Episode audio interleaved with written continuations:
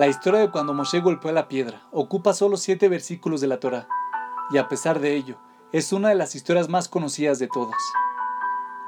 Nos dice Raushabu Rosenblatt, ¿cuál fue realmente la naturaleza del pecado de Moshe? ¿Fue acaso que se enojó? ¿Que perdió su cordura por un momento? ¿Que fue impaciente? No debemos formular conjeturas. La Torah lo describe de forma explícita.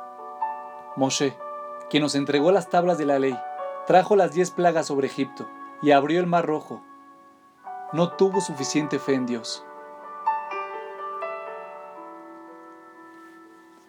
Ahora, independientemente de qué significa que Moshe no tuvo suficiente fe en Dios, si la Torah lo describe de ese modo y lo castiga prohibiendo la entrada a la tierra de Israel, debe haber hecho algo grave.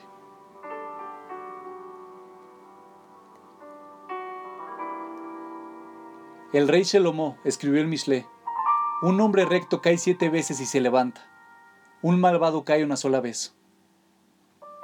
Todos nosotros, incluso Moshe, nos equivocamos. Todos cometemos errores, generalmente grandes errores. Pero el tema no es cometer o no el error, sino el cómo enfrentamos la situación a continuación.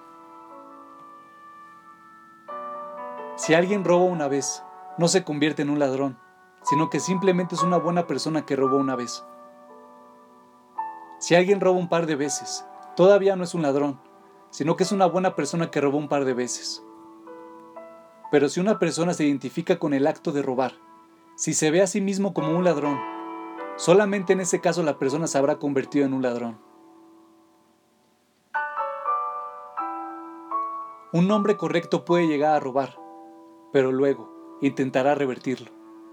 Tal vez volverá a hacerlo, pero intentará frenarse. Él puede incluso llegar a robar muchas veces y levantarse después de cada una, como dice el rey Shelomó. Solo se convertirá en un malvado cuando se estanque donde está, cuando crea que no puede levantarse, cuando pierda la esperanza de ser bueno y hacer el bien, y deje de intentarlo.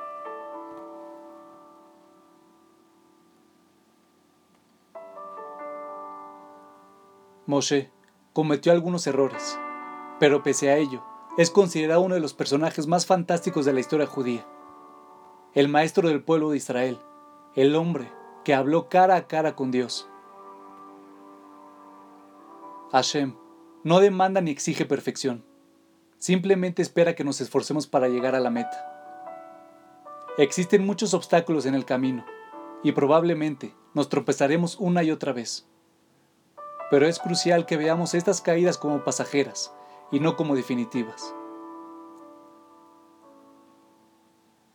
Todos nos equivocamos, es parte de ser humanos, pero no nos identifiquemos con esos errores.